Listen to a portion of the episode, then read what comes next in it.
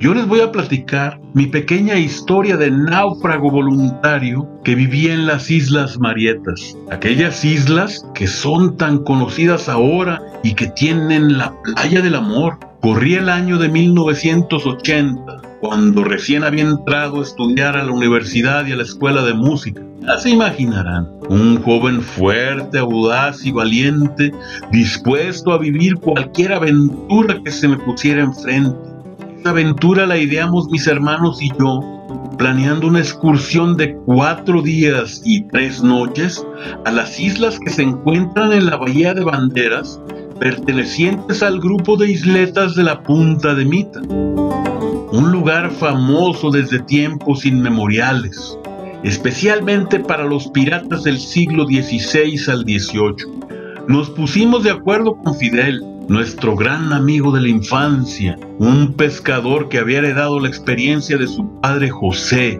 que nació en las aguas saladas de las peñas, cuando su madre le dio a luz al bajarse de una canoa e ir nadando hacia la playa de los muertos en Puerto Vallarta. Eran las 4 de la mañana cuando nos encontramos con Fidel en la playa de las Pangas en Sayulita del estado de Nayarit pertrechados con nuestros víveres que según nuestros cálculos deberían de durar los cuatro días y tres noches que pasaríamos en la isla de la cueva, ahí donde se encuentra la playita del amor, y que muy pocos saben que encima de ella está una enorme caverna donde pasaríamos nuestras noches bajo un cielo limpísimo y estrellado. Entre todos, Empujamos la panga hacia el mar y enfrentando un oleaje picado y rudo, a 40 caballos de potencia, nos dirigimos a la mar insondable. Siempre me ha fascinado el color del Océano Pacífico.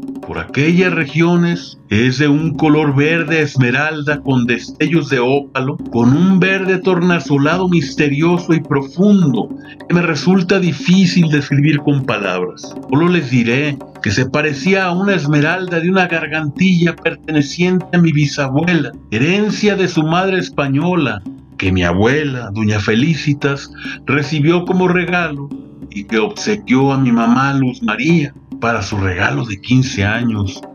Cuando la presentó en la iglesia de Nuestra Señora de Guadalupe a la primitiva sociedad vallartense, como toda una señorita en edad de merecer.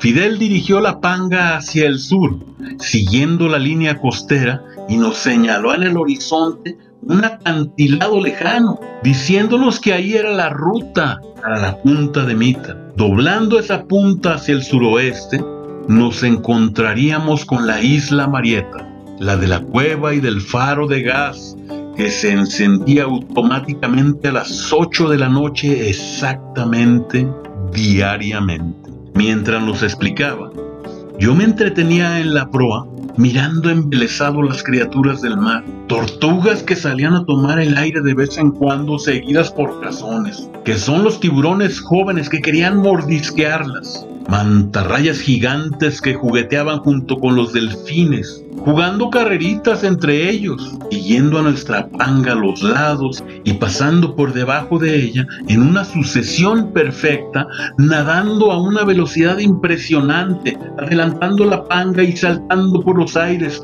haciendo piruetas y aleteando sus mantas gigantes, cayendo de panza y salpicándonos con borbollones de agua, como burlándose de nosotros los viajeros de aquella cascarilla lenta que surcaba el mar tan torpemente Vi también unas ballenas oscuras con manchas blancas, que los ayulitecos les dicen bufeos.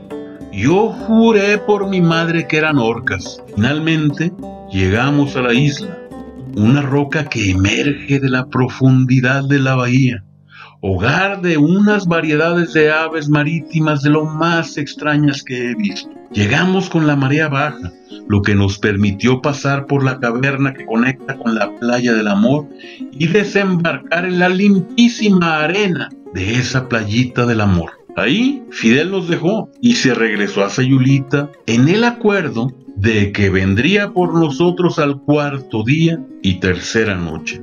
Y comienza nuestra verdadera aventura. Y si quieres saber qué pasó, no te pierdas nuestro siguiente programa aquí en los cuentos de Don Señor.